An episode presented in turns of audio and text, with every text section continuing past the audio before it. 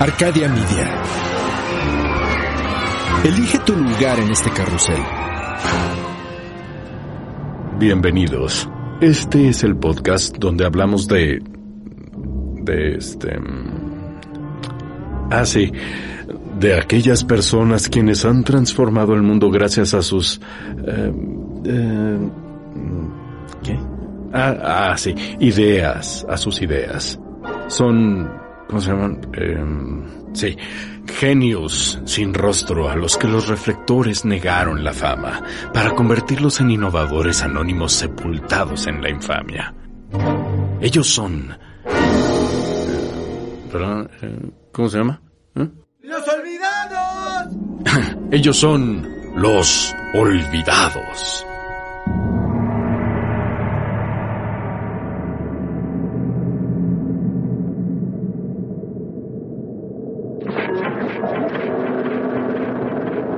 En 1981, a petición del Departamento de Energía de los Estados Unidos, un grupo de antropólogos, ingenieros y físicos nucleares se reunieron para crear el equipo especial de interferencia humana. La finalidad de este equipo especial era la de reducir la probabilidad de que los futuros humanos se infiltraran involuntariamente en los sistemas de aislamiento de residuos radioactivos. Y por futuros humanos no se referían a los de 50, 100 o incluso 1000 años. Se referían a los humanos que tal vez ya no conocieran los idiomas que usamos ahora, o incluso la escritura o símbolos que ahora creemos universales. Un informe técnico publicado años más tarde relata una de las ideas para solucionar este peculiar problema. A mí, en lo personal, me parece genial.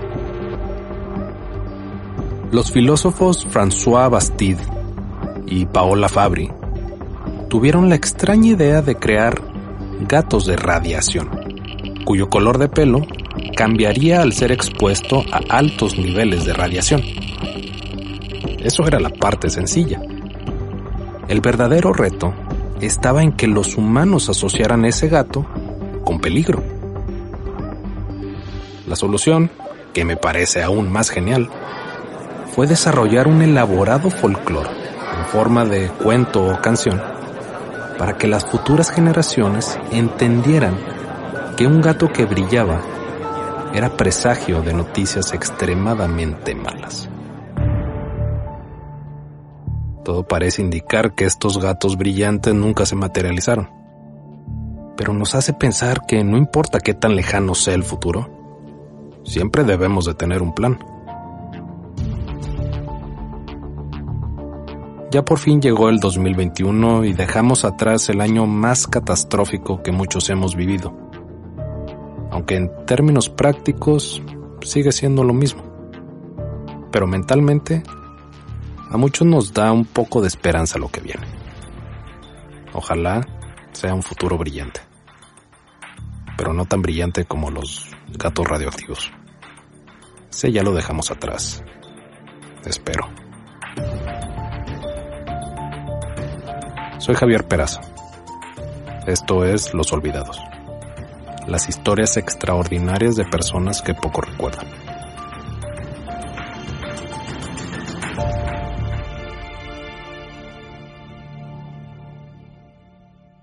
En 1760, la gente de Múnich, Viena, París, Londres, Alemania y Suiza describía a Mozart como una persona virtuosa, prodigio, genio.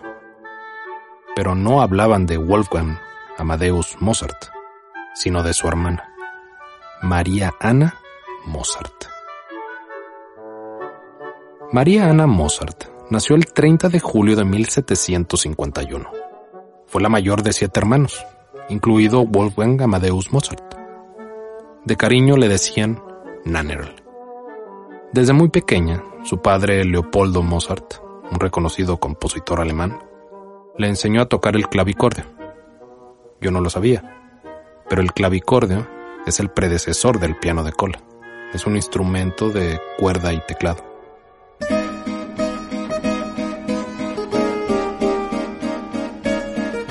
Padre Leopoldo se llevó a Nannerl y a Wolfgang de tour por Viena y París para mostrar sus talentos. Al inicio, Nannerl parecía ser la más talentosa de los dos. Su padre la adoraba. En una carta escribió, Mi niña toca las obras más difíciles que tenemos, con una precisión increíble y de manera excelente. Todo esto se debe a que mi niña, aunque solo tiene 12 años, es una de las intérpretes más hábiles de Europa. Pero bueno, ¿qué padre no va a hablar maravillas de su hija?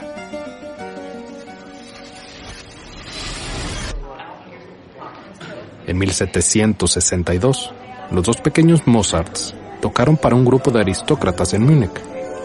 Uno de los presentes, el conde Karl von Zinzendorf, escribió lo siguiente en su diario. El pequeño niño de Salzburgo y su hermana tocaron el clavicorde. El pobre niño tocaba de maravilla. Es un niño de espíritu vivaz y encantador. La manera de tocar de la hermana es magistral. Y él la aplaudió. Sin importar dónde y frente a quién tocara, Nanner era adorada y ovacionada. Wolfgang y Nanner, además de ser una poderosa dupla musical, tenían una relación de hermanos realmente envidiable. Cuando Wolfgang era un niño pequeño, Nanner, que era cuatro años y medio mayor que él, era su ídolo. Tanto así que a los tres años, Wolfgang se inspiró a aprender música de solo observar a su hermana tocar. Él quería ser como ella. Además, tenían una relación muy estrecha.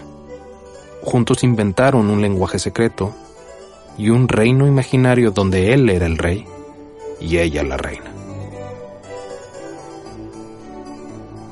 Un día, mientras estaban de tour por Londres en 1764, Leopoldo se enfermó. Su madre le dijo a Wolfgang y a Nanner que debían guardar silencio para que su padre pudiera descansar. Eso incluía no tocar sus instrumentos. Nannerl y Wolfgang encontraron papel y una pluma y juntos escribieron lo que hoy se conoce como la primera sinfonía de Mozart. La pregunta si hay un único autor de esta primera sinfonía sigue siendo un debate entre los historiadores. Sabemos que Nanner anotó varias composiciones de Wolfgang cuando él era todavía muy joven para hacerlo es posible que alguna de las primeras composiciones de Wolfgang realmente sean de Nanner. Nanner fue la que anotó y orquestó esta primer sinfonía. No sabemos qué tan grande fue la colaboración, pero no queda ninguna duda de que Nanner era extremadamente talentosa. Su carrera musical iba en ascenso hasta que sucedió lo inevitable. Cumplió 18 años y estaba en edad de casarse. Su padre dejó de llevarla a tours y Nanner se dedicó a componer. Compuso y compuso hasta que se casó en 1784 a los 33 años. Wolfgang le escribió desde Roma en 1770 y le dijo, Querida hermana, Estoy asombrado de que compongas tan bien. Las canciones que escribes son hermosas. Componer y tocar música no era bien visto en esos años, y tristemente ninguna de sus composiciones sobrevivieron el paso del tiempo. Bueno, que sepamos. Tal vez algún día las encontraremos, o tal vez ya las conozcamos, pero se le atribuyeron a su hermano. Nanner siempre tuvo una relación muy cercana con la música. Sabemos que compuso durante muchos años. Incluso después de que su marido falleció, trabajó como maestra de música.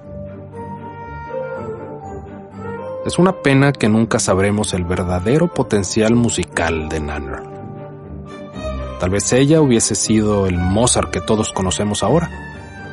O tal vez tuviésemos dos Mozarts sonando en los teatros. Tal vez ella está detrás de las más grandes obras de Wolfgang.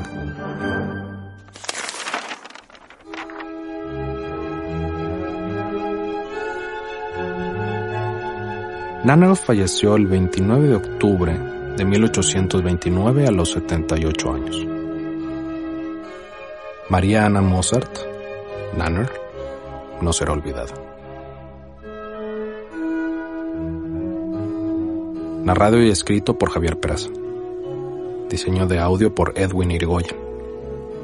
Producido por Luis Eduardo Castillo en los estudios de Wetback Audio en México.